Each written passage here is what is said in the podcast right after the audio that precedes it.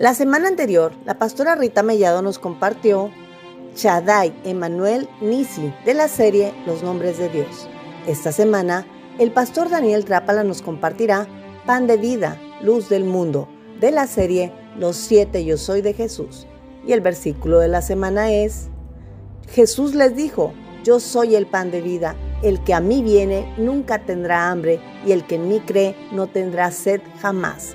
Juan 6:35. Te invitamos a que mediten en familia en el versículo y se respondan las preguntas que aprendo de Dios y que aprendo de mí. Padre, en el nombre de Jesús, gracias por tu palabra.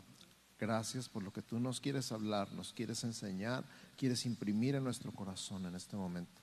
Gracias en el nombre de Jesús, porque tú eres el que nos habla, tú eres el que nos enseña, tú eres el que nos ministra, tú eres el que nos consuela, Tú eres el que nos anima, tú eres el que nos edifica. Y nosotros nos sometemos a ti, a tu señorío, a tu autoridad, a la autoridad de tu palabra, al mover de tu Espíritu Santo. En este día, en esta hora, en este lugar, en el nombre de Jesús. Amén. Amada, vas a batallar un poquito con la edición del podcast esta semana, pero aquí puedes empezar, ¿ok?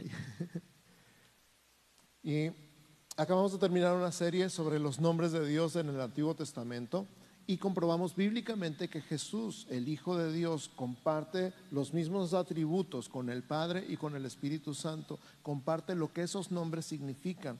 El nombre más importante que aprendimos es yo soy el que soy y en algunos casos abreviado yo soy. Éxodo 3, 14 y 15 fue nuestro primer versículo en esta serie Dice, y respondió Dios a Moisés, yo soy el que soy. Y dijo, así dirás a los hijos de Israel, yo soy, me envió a vosotros. Además dijo Dios a Moisés, así dirás a los hijos de Israel, Jehová, el Dios de vuestros padres, el Dios de Abraham, Dios de Isaac y Dios de Jacob, me ha enviado a vosotros. Este es mi nombre para siempre. Con él se me recordará por todos los siglos. Ahora, yo soy es una frase que Jesús usó siete veces en el Evangelio de Juan.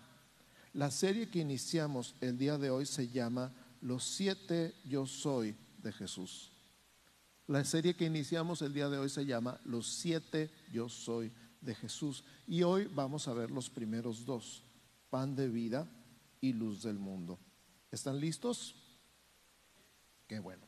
Número uno, yo soy el pan de vida.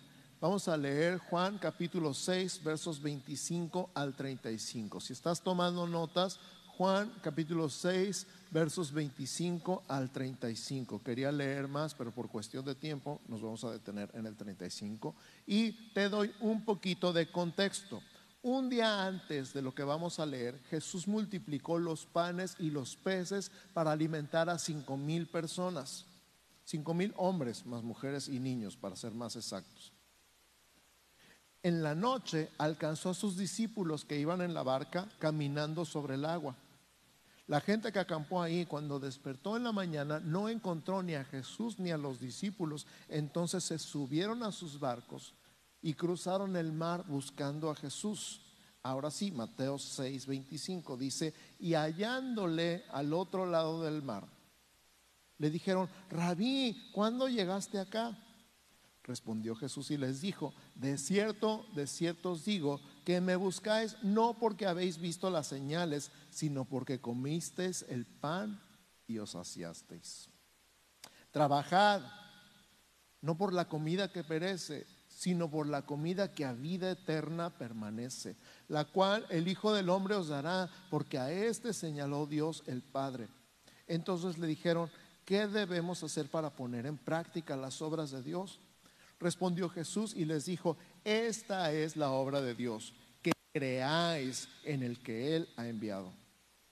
Le dijeron entonces, ¿qué señal pues haces tú para que veamos y te creamos? ¿Qué obra haces?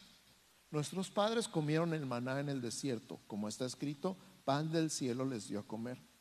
Y Jesús les dijo, de cierto, de cierto os digo, no os dio Moisés el pan del cielo, mas mi Padre os da el verdadero pan del cielo. Porque el pan de Dios es aquel que descendió del cielo y da vida al mundo. Le dijeron, Señor, danos siempre este pan. Jesús les dijo, yo soy el pan de vida.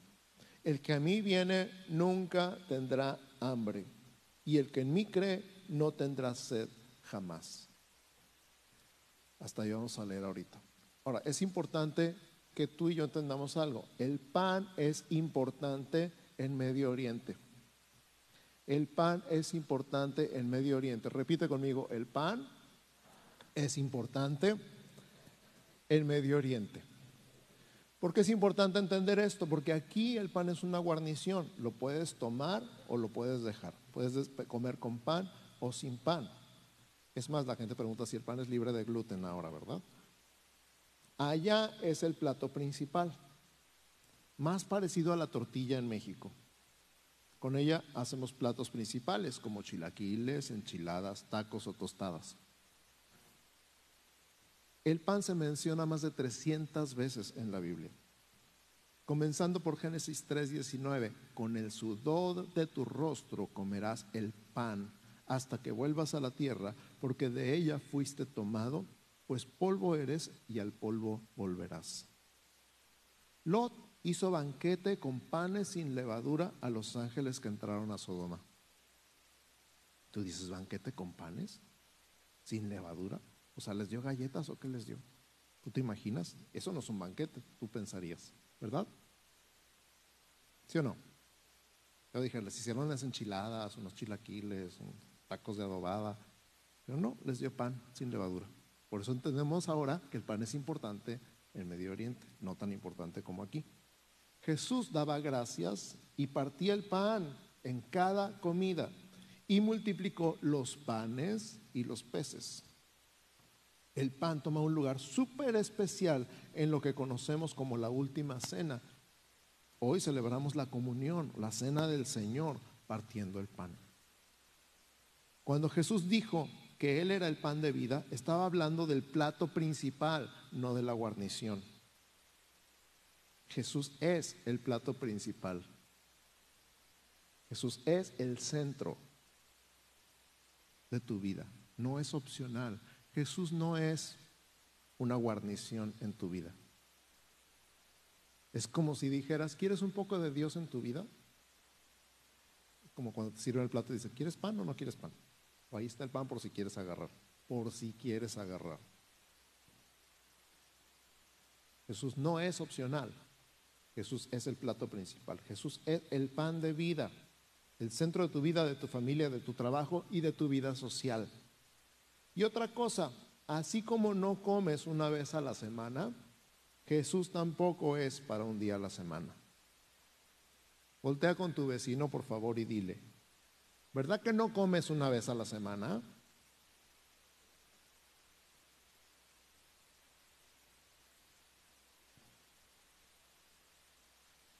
No parece que comas una vez a la semana.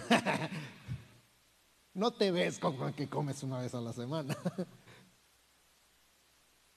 Entonces Jesús, el pan de vida, tampoco es cosa de una vez a la semana. ¿Cuántos dicen amén? Pensemos en el maná. En el libro de Éxodo habla del maná. Recordemos cómo Dios les dio orden cuando primero dijo, ¿qué vamos a comer? Ya saben, llegaban con Moisés y se quejaban de todo. Y decían, ¿qué vamos a comer? Y Dios les dijo, les voy a dar pan todos los días y les dio el maná cada mañana. No apareció el maná adentro de sus tiendas, tenían que salir a buscarlo. El jefe de cada familia tenía que salir a buscar el pan, el maná, recogerlo de acuerdo al número de integrantes de su familia y llevarlo a su casa. Esto es una ilustración para ti y para mí, no solamente salir a buscar el pan físico, sino el pan espiritual. El pan que descendió del cielo, que es Jesús. Es más, el pan no se podía guardar, el maná no se podía guardar para el día siguiente. Eso es súper significativo para ti y para mí. Número uno, porque nos habla de una dependencia y una confianza en Dios que mañana va a haber maná otra vez. Si yo guardo para mañana, significa que no confío en Dios que dijo que todos los días iba a haber pan. Pero si guardo nada más lo del día, si agarro nada más lo del día y sabiendo que Él al día siguiente nos va a volver a dar maná, es una señal de confianza en Él. Con todo, como siempre, hubo alguien que guardó maná para el día siguiente por si acaso. ¿Y adivina qué? Apestaba. Se echó a perder. No solamente apestaba, sino que se agusanó. Y Moisés se enojó con ellos, pues con justa razón. Pero aprendieron. Ahora, yo te pregunto a ti, espiritualmente hablando, ¿estás viviendo de pan viejo? Ay, sí, yo me acuerdo la última vez que Dios me habló hace 20 años. Uy, si yo me acuerdo cuando Dios me habló el año pasado, me dio una palabra. Uy, si yo me acuerdo cuando tuve un encuentro con Jesús a los 14 años, no he vuelto a saber de él, pero estás viviendo de pan viejo. Y si hablamos del maná, hablamos de todos los días, no de lo que Dios te habló la semana pasada. ¿Cómo estaría el maná de hace ocho días? ¿Te imaginas? ¿O hay algo fresco de Jesús en tu casa? Pregúntate a ti mismo, ¿estoy viviendo de pan viejo o hay algo fresco de Jesús en mi casa cada mañana? ¿Estoy viviendo de pan viejo o hay algo fresco de Jesús en mi casa cada mañana? Y cuando Jesús le estaba enseñando a la gente a orar, dijo en Mateo 6:11, el pan nuestro de cada día, danoslo hoy. El pan nuestro de cada día, danoslo hoy. ¿Estaría hablando nada más del pan físico o del pan espiritual? Me pregunto. ¿O aplicará nada más para el pan físico o también para el espiritual? Señor, si me vas a hablar todos los días, si voy a tener un encuentro todos los días contigo, quiero el de hoy. El de ayer estuvo bueno, pero hoy quiero algo más. Número dos. Yo soy la luz del mundo. Juan 8:12. Si estás tomando notas, Juan 8:12. Otra vez Jesús les habló diciendo, yo soy la luz del mundo. El que me sigue no andará en tinieblas, sino que tendrá la luz de la vida. Repito, Juan 8:12. Otra vez Jesús les habló diciendo, yo soy la luz del mundo. El que me sigue no andará en tinieblas, sino que tendrá la luz de la vida. Me voy a ir a Juan capítulo 1, versos 1 al 9 para echar precisamente más luz en el tema. Juan capítulo 1, versos 1 al 9, si estás tomando notas. En el principio era el verbo, y el verbo era con Dios, y el verbo era Dios. Este era en el principio con Dios. Todas las cosas por Él fueron hechas, y sin Él nada de lo que ha sido hecho fue hecho. En Él estaba la vida y la vida era la luz de los hombres. La luz en las tinieblas resplandece y las tinieblas no prevalecieron contra ella. Hubo un hombre enviado de Dios, el cual se llamaba Juan. Este vino por testimonio, para que diese testimonio de la luz, a fin de que todos creyesen por él. No era él la luz, sino para que diese testimonio de la luz. Aquella luz verdadera que alumbra a todo hombre venía a este mundo. Isaías 9, 1 y 2.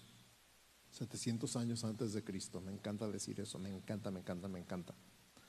Isaías 9, 1 y 2. Mas no habrá siempre oscuridad para la que está ahora en angustia, tal como la aflicción que le vino en tiempo que livianamente tocaron la primera vez a la tierra de Zabulón y a la tierra de Neftalí pues al fin llenará de gloria el camino del mar de aquel lado del Jordán, en Galilea de los gentiles. El pueblo que andaba en tinieblas vio gran luz. Los que moraban en tierra de sombra de muerte, luz resplandeció sobre ellos. Amén. Esta profecía se cumplió cuando Jesús se fue a vivir a Nazaret de Galilea. Y me encanta pensar cómo tú y yo morábamos en tinieblas antes. ¿Te acuerdas? Cuando vivías en tinieblas, a tientas y tropezones, sin conocer a Dios, sin saber nada de Él, sin saber cómo conectarte con Dios. Es más, ni te importaba Dios, pero viste la luz. Jesús es la luz. Él es la luz del mundo. Jesús resplandeció sobre nosotros. Por eso estamos aquí. ¿Cuántos le dan gracias a Dios? Por iluminarnos con su luz, por sacarnos de las tinieblas, trasladarnos del reino de las tinieblas y movernos al reino del amado Hijo. Ahora escucha. Juan 3, 19 al 21. Si estás tomando notas, Juan 3, 19 al 21. Dice, y esta es la condenación, que la luz vino al mundo y los hombres amaron más las tinieblas que la luz, porque sus obras eran malas. Porque todo aquel que hace lo malo aborrece la luz y no viene a la luz para que sus obras no sean reprendidas. Mas el que practica la verdad, hay tanto que sacar de aquí, viene a la luz para que sea manifiesto que sus obras son hechas en Dios. Entonces, ¿cuál es la condenación? Que la luz vino al mundo. Jesús es la luz, Jesús vino al mundo, pero la gente que está en condenación prefirió las tinieblas que la luz. ¿Por qué? Porque sus obras eran malas y no querían que sus obras salieran a la luz. Pero dice, el que practica la verdad. Qué bonito es practicar la verdad, vieras. Viene a la luz para que sea manifiesto que sus obras son hechas en Dios. Te voy a dar cinco características de la luz de Cristo. Cinco características de la luz de Cristo. ¿Estás listo? Número uno, la luz de Cristo es pura. Y conmigo, pura. ¿Qué significa esto? Jesús podía tocar al leproso y no contaminarse. Al contrario, el leproso quedaba limpio. Lo mismo pasa con el pecador. La luz no se contamina, la luz purifica. Número dos, constante. Di conmigo constante. ¿Qué significa Jesús es eterno? Él nunca cambia. Jesucristo es el mismo ayer, hoy y por los siglos. Por eso su luz es constante. Número tres, la luz de Jesús es victoriosa. La luz de Jesús es victoriosa. La luz en las tinieblas resplandece y las tinieblas no prevalecieron contra ella. No hay tinieblas que puedan contra la luz de Jesús. Repito, no hay tinieblas que puedan contra la luz de Jesús. No hay brujería, no hay santería, no hay maldición, no hay agorero, no hay adivino, no hay ningún tipo de práctica oculta que pueda contra la luz de Jesús. Simplemente no hay comparación. Físicamente entras a un cuarto oscuro, prendes la luz, ¿cuáles tinieblas? Espiritualmente es lo mismo. Llegas a un lugar, prendes la luz, ¿cuáles tinieblas? Número cuatro, la luz de Jesús da vida. La luz de Jesús da vida. En Él estaba la vida y la vida era la luz de los hombres. Y número cinco, la luz de Jesús es gloriosa. La luz de Jesús es gloriosa. Y vimos su gloria Gloria como del unigénito del Padre, lleno de gracia y de verdad. Repito, número uno es pura, número dos es constante, número tres es victoriosa, número cuatro da vida, número cinco es gloriosa. En conclusión, y voy a invitar al equipo de alabanza que me acompaña acá enfrente. Jesús es nuestro pan de vida. ¿Qué significa para ti y para mí que Jesús sea nuestro pan de vida? Te lo voy a decir en una sola frase. Solo Él nos puede satisfacer. Solo Él nos puede satisfacer. Cuando dice, el que a mí viene no tendrá hambre, jamás. Obviamente no se refiere a hambre física, pero hay un hambre dentro de ti que no puede ser saciada con nada. Hay un hueco dentro de ti que no lo puedes llenar con nada. No se llena con sexo, no se llena con carros, no se llena con dinero, no se llena con droga, no se llena con nada. Le echas y le echas y le echas al carrito de Amazon y acá Sigue el hueco.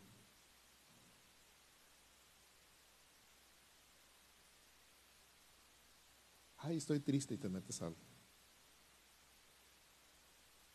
Porque ese hueco no se llena con compras. Pero Jesús es el pan de vida. Solo Él te puede saciar. Deja la comida chatarra y come el verdadero pan que descendió del cielo. Jesús es nuestra luz. Solamente Él nos ilumina. Es más, el diablo no quiere que te dé su luz. Escucha lo que dice 2 Corintios capítulo 3 versos 4, 3 y 4, perdón. Repito porque lo dije mal. 2 Corintios 4 versos 3 y 4. Dice, pero si nuestro evangelio está aún encubierto, entre los que se pierden está encubierto, en los cuales el Dios con minúscula, el Dios de este siglo, cegó el entendimiento de los incrédulos para que no les resplandezca la luz del Evangelio de la gloria de Cristo, el cual es la imagen de Dios. Hay tanto que aprender aquí. Lo voy a repetir. Pero si nuestro Evangelio está aún encubierto, entre los que se pierden está encubierto, en los cuales el Dios de este siglo, con minúscula, cegó el entendimiento de los incrédulos para que no les resplandezca la luz del Evangelio de la gloria de Cristo, el cual es la imagen de Dios. Aquí quiero hacer una pausa y orar contigo. A lo mejor tú estás aquí por la primera vez. A lo mejor nunca habías escuchado un mensaje como este, o a lo mejor lo habías escuchado pero no lo habías entendido. Y el día de hoy estás entendiendo que Jesús es verdaderamente el pan de vida, no la guarnición, el plato principal. Que solo Jesús te puede saciar. Y estás entendiendo que este hueco tan grande que tienes dentro de ti, este vacío en tu interior, que dijo aquel filósofo matemático famoso, Blas Pascal, tiene el tamaño de Dios.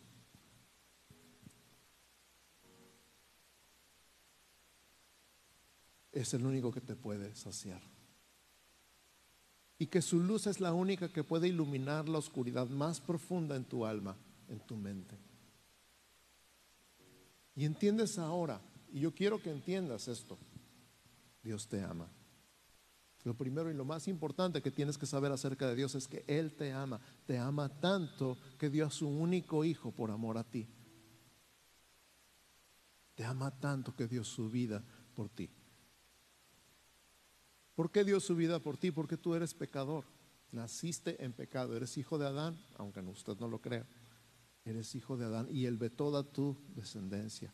Nosotros, especialmente los mexicanos, con trabajo sabemos más allá de nuestros abuelos, bisabuelos. Pero Él que es eterno, conoce todas tus generaciones y puede rastrear hasta Adán. Y dice, hijo de Adán, hijo de pecado. Además, si alguna vez recuerdas haber escuchado de los diez mandamientos, te confirman que eres pecador.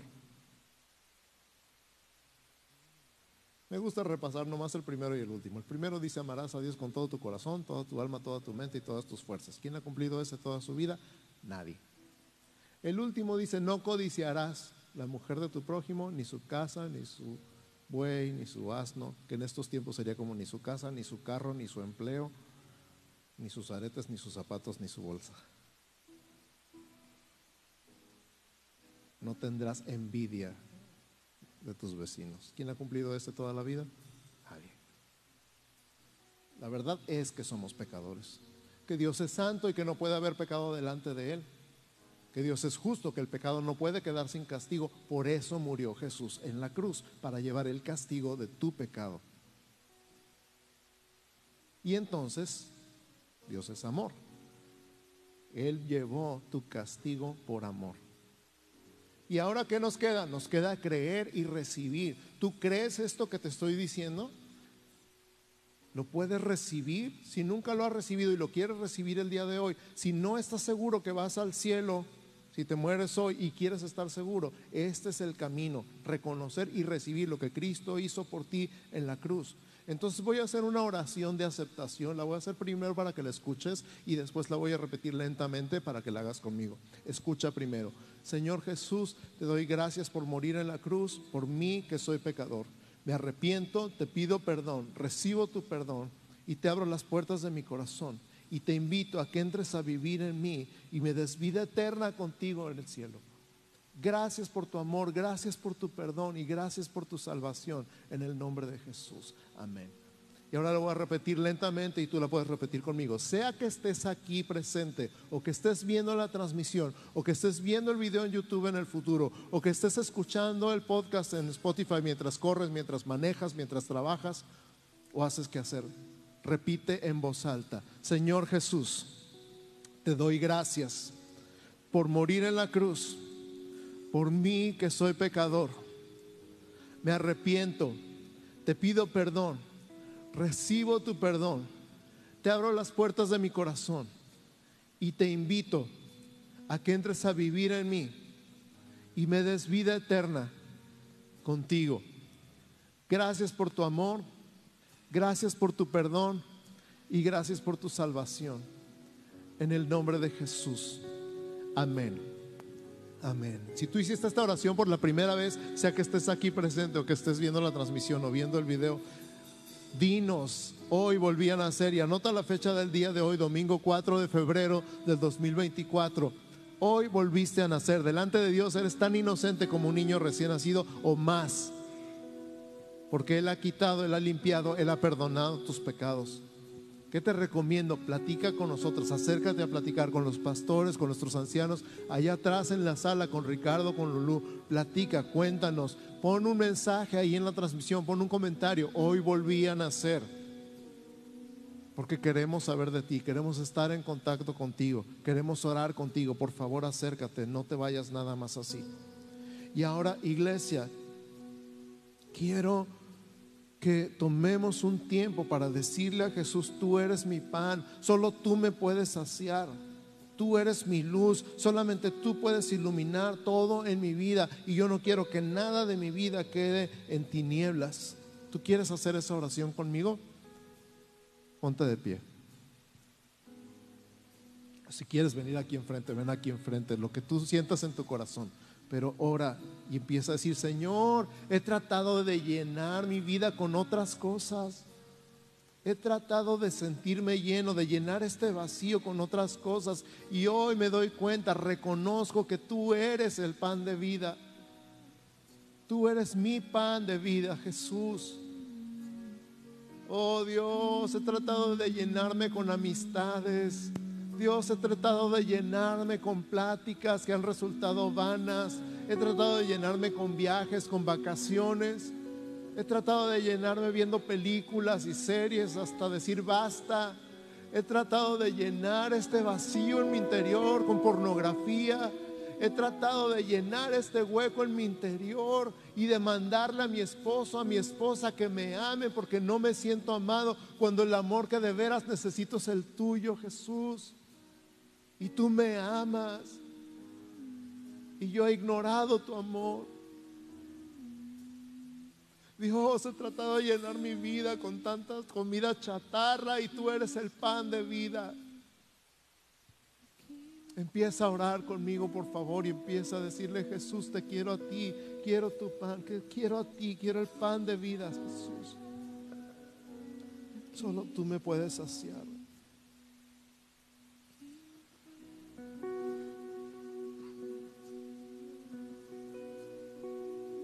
Tú eres mi luz, tú eres mi luz, tú eres mi luz, Jesús. Y yo reconozco que hay cosas que he preferido mantener en las tinieblas, en la oscuridad, por miedo, por vergüenza. He preferido las tinieblas que la luz. No en toda mi vida, pero en un área una recámara, un cuarto, un closet que está cerrado con llave y que no te he dado entrada a esa área de mi vida. Y el día de hoy te la quiero abrir. Verdaderamente me avergüenza lo que hay allá adentro, pero prefiero que tu luz ilumine y limpie y sane y restaure y suelte y libere esa área de mi vida en el nombre de Jesús. Te abro la puerta de ese closet, te abro la puerta de ese cuarto y entra, ilumina. Y todas esas obras que he mantenido en tinieblas las pongo delante de ti para que tú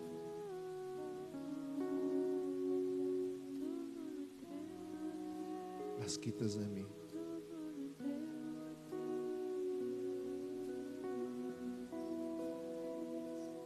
También yo, Señor, te vuelvo a dar gracias por tu perdón.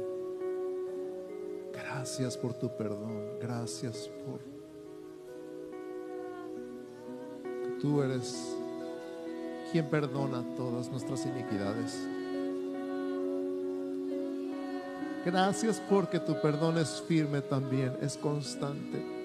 Y cuando yo vengo a ti, Señor, puedo venir sabiendo de tu perdón sabiendo de tu perdón, que tu perdón es como una cascada que limpia, que purifica, que sana, que trae vida, que restaura. Gracias por tu perdón.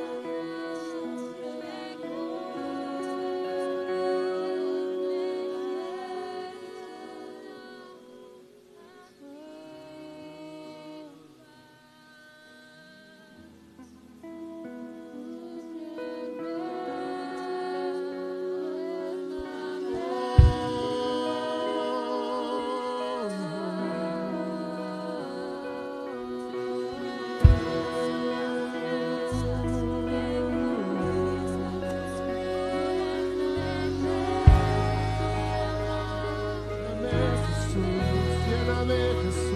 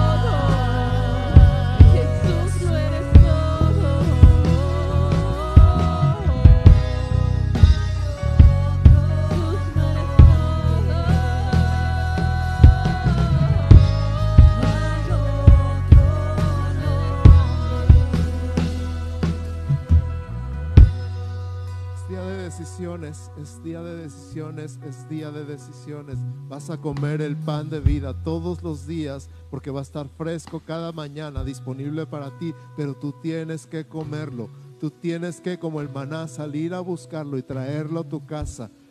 No físicamente salir a buscarlo, pero en ese lugar de encuentro con Jesús cada mañana va a estar ahí va a estar ahí disponible para ti, pero es tu decisión comerlo es tu decisión buscarlo. Es tu decisión partirlo y compartirlo con tu familia. Es tu decisión.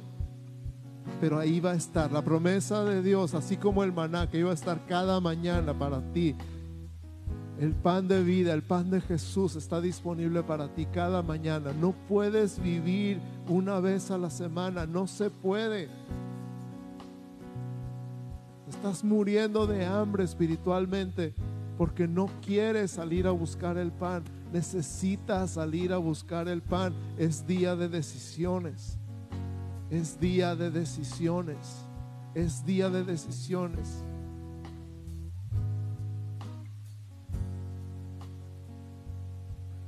Yo quiero decirte, porque platico con muchos de ustedes y sin querer sale el tema de su tiempo de oración o de su lectura de la Biblia y, es ah, mugres redes, nos roban el tiempo. Y tú lo sabes. Tenemos tanto tiempo para el Face, pero tampoco para la palabra. Pero yo quiero decirte el día de hoy, consejo que les he dado últimamente a muchas personas, ven, ponte un timer, lo que puedas leer en 10 minutos, si te cuesta tanto trabajo abrir la Biblia, ponte un timer y di 10 minutos, lo que alcanza a leer en 10 minutos es mejor que nada. Y puedes decir, ay, 10 minutos, sí tengo 10 minutos. ¿Verdad que si tienes 10 minutos? Abre tu Biblia por 10 minutos y yo te garantizo que Dios te va a hablar en esos 10 minutos de lectura. Pero ábrelo todos los días y platica con Dios sobre lo que lees. Dios, aquí que quisiste decir, no entendí. Y Él te va a explicar. Y lo que te explique, cuando Él te explique, te va a volar el cerebro. Puedes vivir una vez a la semana comiendo. No puedes vivir comiendo una vez a la semana. Te estás muriendo, te estás secando, te estás acabando. Necesitas comer. Por favor, tienes que comer. Por favor, tienes que comer. Por favor, tienes que comer.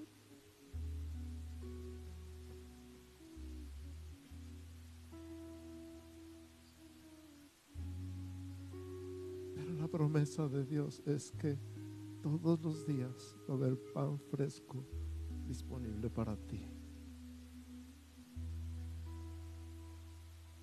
Todos los días va a haber pan y va a estar fresquecito, disponible para ti. Vamos a hacer algo en este momento. Voy a decir la bendición y me voy a quedar aquí a orar y adorar un rato más, sin límite de tiempo. Traje mi teclado para que Rafita no se tuviera que quedar hasta el último. Si tú te tienes que ir, porque tienes hambre, porque ya te aburriste, por lo que tú quieras y mandas, después de la bendición estás libre. Pero si tú te quieres quedar a orar y adorar sin límite de tiempo, te puedes quedar nadie recoja sillas, que los muchachos no recojan sillas tampoco, por favor, les encargo. No importa, se pueden quedar así. No vamos a hacer ruido, no vamos a echar la chorcha, simplemente vamos a orar y adorar sin límite. Iglesia, en el nombre de Jesucristo de Nazaret, que el Señor te bendiga y te guarde. Que el Señor haga resplandecer su rostro sobre ti y tenga de ti misericordia. Que el Señor alce sobre ti su rostro y ponga en ti paz. En el nombre de Jesús. Amén, amén, amén. Todos los que quieran